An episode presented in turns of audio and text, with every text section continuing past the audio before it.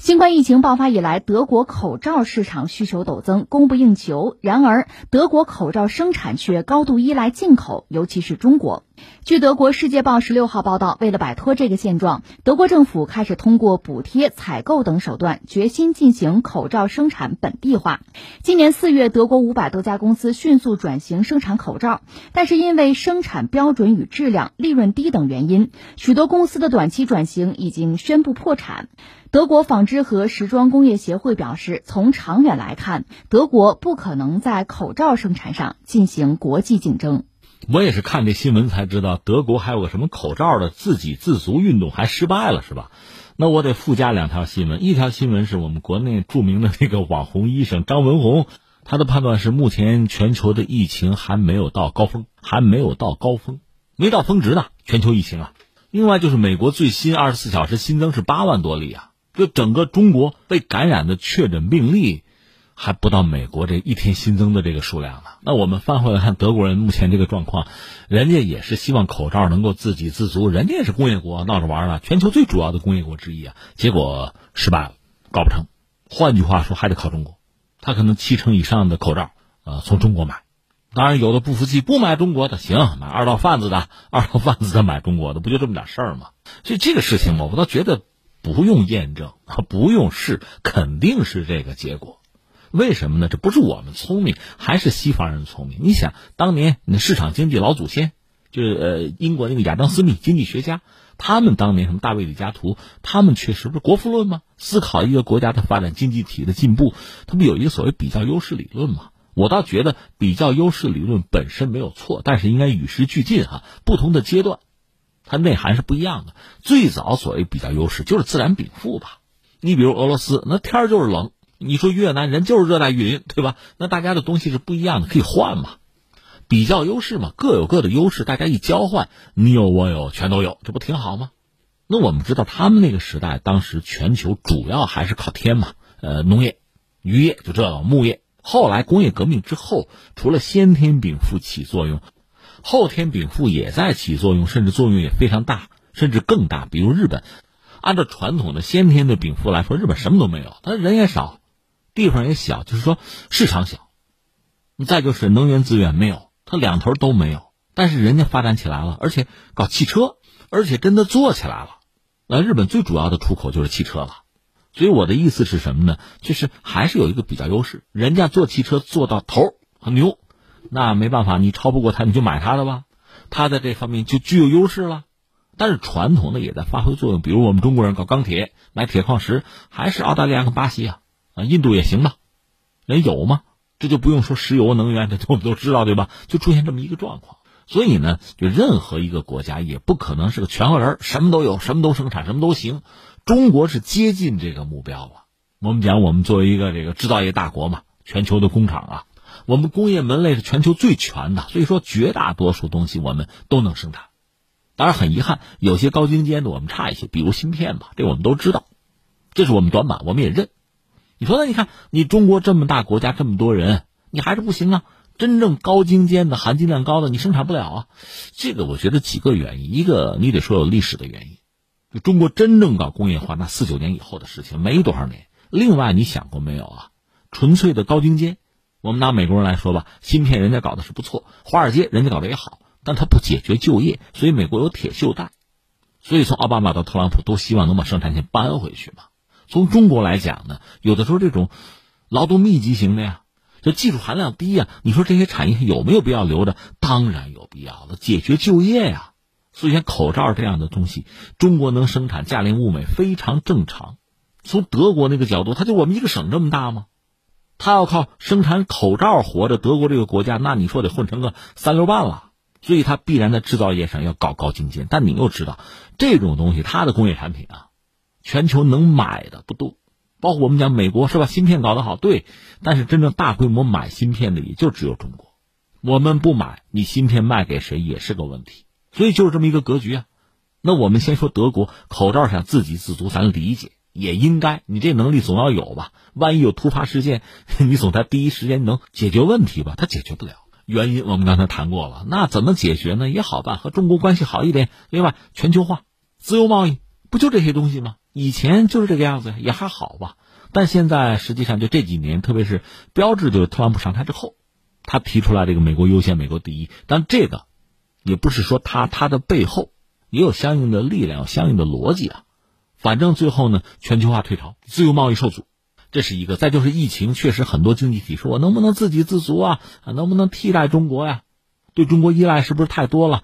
我打算戒了它。你发现戒不了。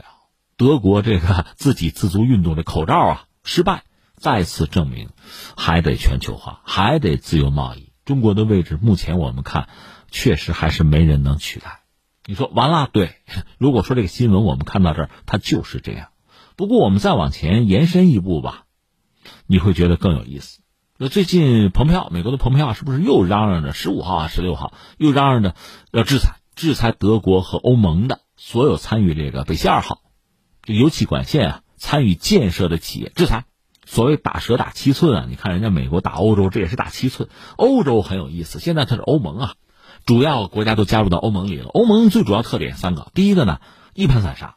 对吧？这个前两天节目我们聊过，想办法整合吧。这个现在看德国的了。第二个呢，军事上它也不独立，它没法自主，靠美国。第三个，哎，能源能源短缺，这和中国很类似。你看，我们以前聊过，我们的石油是高度依赖这个国外进口。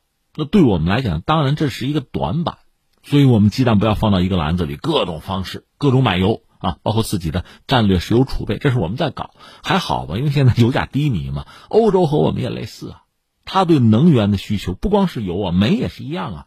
他鸡蛋也不会放到一个篮子里，他也是在全球想办法。但是俄罗斯绕不过去。我知道这个数据未必是最新的了，就是说能源高度依赖进口吧。欧盟啊，对外依存度是百分之五十五，那么石油的总进口的百分之三十点三是靠俄罗斯，另外煤。百分之三十八点八，天然气百分之三十九点八都靠俄罗斯，那麻烦很大。一个是美国不干，美国不愿意，美国既不想让俄罗斯因为卖油卖气卖能源最后做大，也不希望欧盟做大，所以他要阻止这个事情。另一方面，俄罗斯周边这些国家吧，也有一些麻烦。你典型的是乌克兰，俄罗斯的欧洲，比如油气管线吧，过乌克兰，乌克兰愿意的话给你拧死，对吧？曾经我记得前两年我们节目关注过叫俄乌斗气儿嘛，几年前有一次嘛，就是俄罗斯我这要提价，就给乌克兰的气儿要提价，乌克兰就不干，就把给欧洲的气儿给断了。就倒霉的是欧洲人，那欧洲纬度又高，一断气儿，那冬天是冻死人的，可能上百人冻死啊。这是一个。另外呢，就今天这个世界确实不太平，有油的地方，比如中东乱的，你看西亚乱的，俄罗斯周边乱的。所以最后才出现一个局面挺逗，就是德国和俄罗斯商量，咱们呀从海里走条线，咱谁也不经过，这回安全了吧？这说到北溪，不只是有二号，还有北溪啊。之前我们也讲过，俄罗斯有能源外交啊，它可以拿能源去制裁某些人，也可以拿能源去拉住、捆绑某些人。二零零五年，那个德国的施罗德总理啊和普京就一拍即合，修俄罗斯和德国之间的油气管线。当时那是北溪一号，另外咱中国话叫什么叫有功就有私啊？施罗德和普京私交就很好，所以我看过一个资料说这个啊，对，普京德语很好，因为他在这个东德做过间谍的科格勃嘛，所以他们交往没有障碍。施罗德后来不在德国当总理了，好像说结过四次婚啊，有四个前妻，手上戴四个戒指，说经济压力大，普京说这么着，哥们儿帮你一把吧，俄罗斯天然气公司你到这儿来，就负责那个北溪项目。这是北溪一号啊，二零一一年就竣工，但是呢，有人说算错账了，通气量不够啊，而且呢，计划赶不上变化。你看那个福岛核事故是二零一一年吧，德国反应极其强烈，说我们不用核能了。其实像德国这样的国家吧，我感觉用核能当然要安全啊，用核能其实是最理想的。他不用，我不是讲过用太阳能吗？赶上这个日全食吓一跳吗？那怎么办？二零一二年又要搞北溪二号。因为一号不够嘛，二号跟一号线是平行的，每年向欧盟可以提供五百五十亿米的天然气啊，这就是俄罗斯销往欧洲的天然气就翻倍了。那你想，美国的不满也翻倍了，美国不愿意嘛，所以这回下决心就要制裁。那我扯到这儿什么意思？从口罩怎么扯到北溪去了？你看，像德国这样的国家，在欧洲它是领头羊，欧洲国家绝大多数还真是发达的工业国，至少在历史上是这个样子吧。但是我们说它缺的东西又很多，最简单的，你要没有能源，那是活都活不下去的。它靠自己自给不了嘛。而且我们不是说吗？口罩，德国这样的发达的工业国，它依然是自给不了。这个坦率讲，并不能说明它多丢人。我们作为口罩生产大国，也不是我们的错误。它就是在这个经济社会发展啊，在目前这个阶段，在全球化背景下的社会分工使然嘛。我不是跟你讲了？我觉得也不可想象，中国只做高科技这一块很多相对中低端的、劳动力密集的这样的产业该做也得做，它需要解决就业呀。美国那个问题我们不是看到了吗？那跟头你何必再栽呢？总而言之，像德国、像欧洲，我们说，你看口罩你自己不了，虽然你发达，另一方面能源你自己不了，那怎么办？靠自由贸易，靠全球化，靠中国，靠俄罗斯。今天我们节目不是讲了吗？这个美国的防长埃斯珀又等于说重念了一段，就美国的国家安全战略，把中国和俄罗斯作为主要的战略竞争对手要打压。那我们请问欧盟应该是什么态度？跟在美国屁股后面吗？我个人以为，如果美国确保你比如德国的口罩，美国能够百分百的解决这问题；你比如欧洲的能源问题，美国百分百能解决。还有一个前提啊，价钱得公道啊。那你不能最后成了讹诈。你比如说，我们说油气资源就是俄罗斯卖到欧洲的，它肯定是有赚啊。那美国的比俄罗斯的这要贵啊，贵得多呀。那你说你拿德国拿欧洲人当冤大头，人家能认吗？说到最后，想说明的是什么呢？